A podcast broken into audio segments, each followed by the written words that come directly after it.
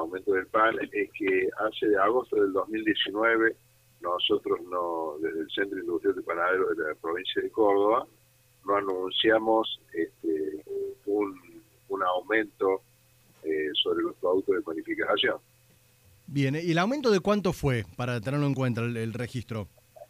Y bueno, eh, nosotros estuvimos reunidos con nuestros socios de toda la provincia y analizando, digamos, los precios de los distintos lugares y hay precios que están muy bajos, con lo cual en esos en esos valores habíamos sugerido un aumento aproximadamente de un 20% y bueno, los que estaban un poco mejor acomodados en algún punto, un, parámetro un poco menor que sería un 15%, pero en definitiva, para el modelo de panadería que nosotros tenemos en el CIPAC, los precios eh, sugeridos serían del pan francés 115 pesos, del pan miñón 130, como para darte algunos referentes, ¿no? Sí, que esto es economía cotidiana.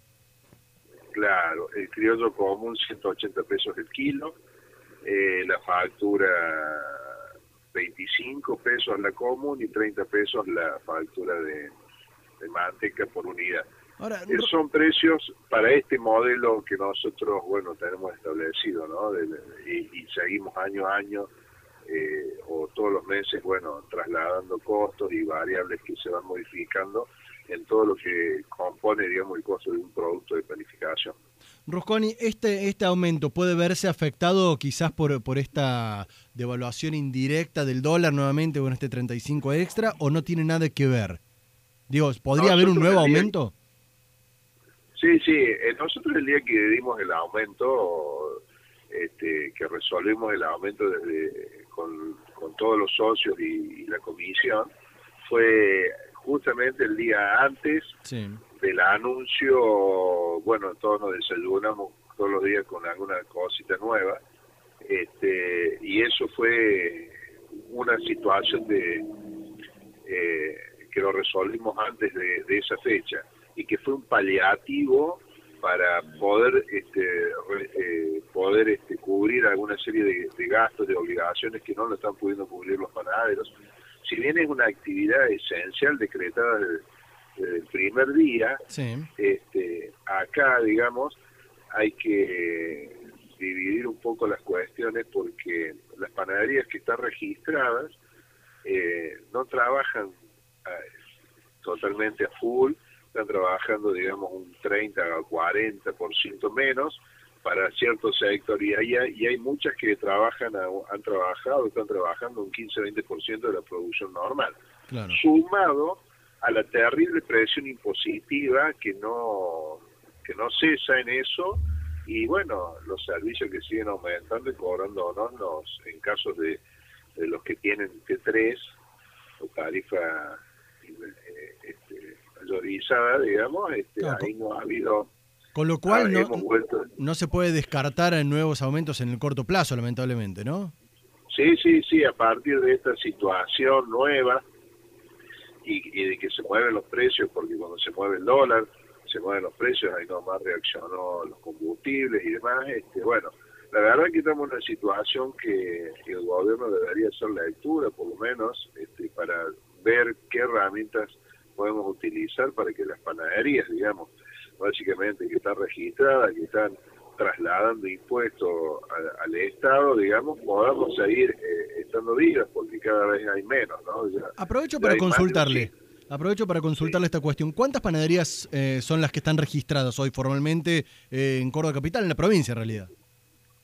En, la provincia de Córdoba, toda la provincia, bueno, había registrada alrededor de tres mil y pico de panaderías, hoy ya estamos casi en las 3.000, y hay un número mayor de eso no registradas, digamos. Entonces, ¿Y hay este, registro de cuántas hay registro de cuántas han desaparecido, cerrado producto de esta pandemia, de esta cuarentena en realidad? Es un número importante, lo que sí sabemos que hay muchos puestos de trabajo que se han perdido, muchísimos, eh, muchísimos. Eh, ¿Tiene un número estimado? y yo te diría cercano a los mil, a los mil puestos de trabajo fácilmente. No, no tenemos un registro porque hay muchos que han sido, hay, hay situaciones de contrato, digamos, que que comienza a surgir para un nuevo puesto de trabajo en el último tiempo y se han dado de baja. Entonces eso no nos permite tener un registro claro, porque muchas veces se va sumando gente y en el primer periodo, que es el periodo de prueba de tres meses, hasta que se hasta, que se le da de alta definitiva, digamos, esos han, sido cesados muchísimos puestos de trabajo, más muchos que estaban eran de planta efectiva y bueno, se han dado de baja. Eh, la situación es muy crítica para por lo menos el sector nuestro, más allá de que se vea, de que no, se trabaja, de que bueno, que, que los panaderos de por sí ya le ponen mucho empuje y esto, este, pero bueno, eh, no sé, esperamos que en algún momento el Estado nos llame para, para ver, bueno, cuál es la realidad de nuestro sector, ¿no? Y, que podamos encontrar herramientas que nos permitan seguir funcionando. Ahí lo escuchamos. Rinaldo Rusconi, secretario general del Centro de Panaderos de Córdoba. Muchísimas gracias por los minutos al aire, Rinaldo. Gracias a ustedes. Nos vemos y que estén bien. Ahí lo escuchamos a Rusconi eh, que nos explicaba, nos daba cuenta de esta situación. A ver, pérdida de puestos de trabajo, más de mil se han perdido desde el comienzo de la cuarentena, producto de